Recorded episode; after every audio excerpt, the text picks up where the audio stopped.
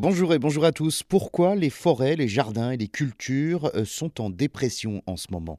Eh bien, ce printemps en hiver qui euh, chamboule la nature après une année euh, exceptionnellement chaude, la vague de chaleur continue. Les forêts, les jardins, les cultures sont bien plus fragilisés qu'on ne l'imagine, tandis que la faune sauvage voit ses habitudes bousculées. Alors, effectivement, l'épisode printanier que nous traversons en ce moment en France et sur toute l'Europe d'ailleurs est bien agréable pour certains égards, pose effectivement des problèmes euh, plus ou moins sérieux à la nature.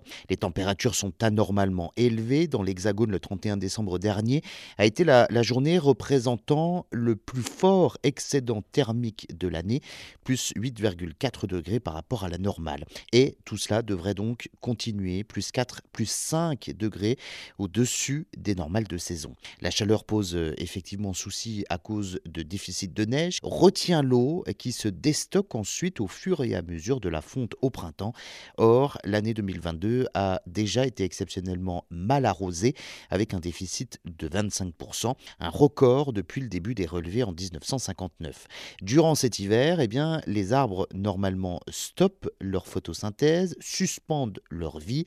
Les jardiniers le savent bien, hein, certaines espèces débourrent donc en ce moment, c'est-à-dire que les bourgeons pointent déjà au risque de mourir en cas de gel, même s'il n'est pas tardif, fin janvier ou début février. Le redout suivi d'un coup de gel est donc le cauchemar des agriculteurs car si la plante, comme le blé par exemple, se base sur la durée du jour comme repère, d'autres, comme les pommiers ou les abricotiers, utilisent la température. Or, eh bien, ils sont déboussolés en ce moment. Ils commencent déjà à pousser. En 2021, une telle configuration avait provoqué 4 milliards d'euros de dégâts dans les vergers et les vignes.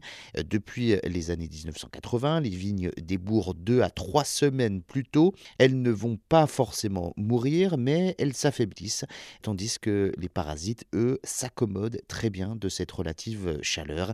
À long terme, la végétation fatigue, déprime et produit beaucoup moins.